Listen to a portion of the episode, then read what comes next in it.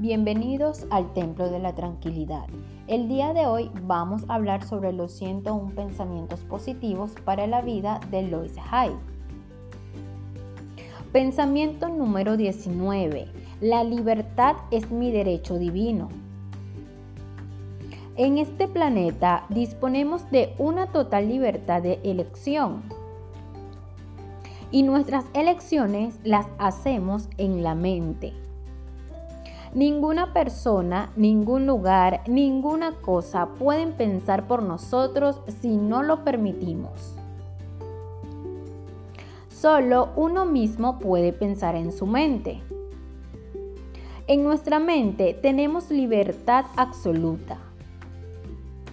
Lo que elegimos pensar y creer puede cambiar nuestras circunstancias actuales hasta hacerlas irreconocibles.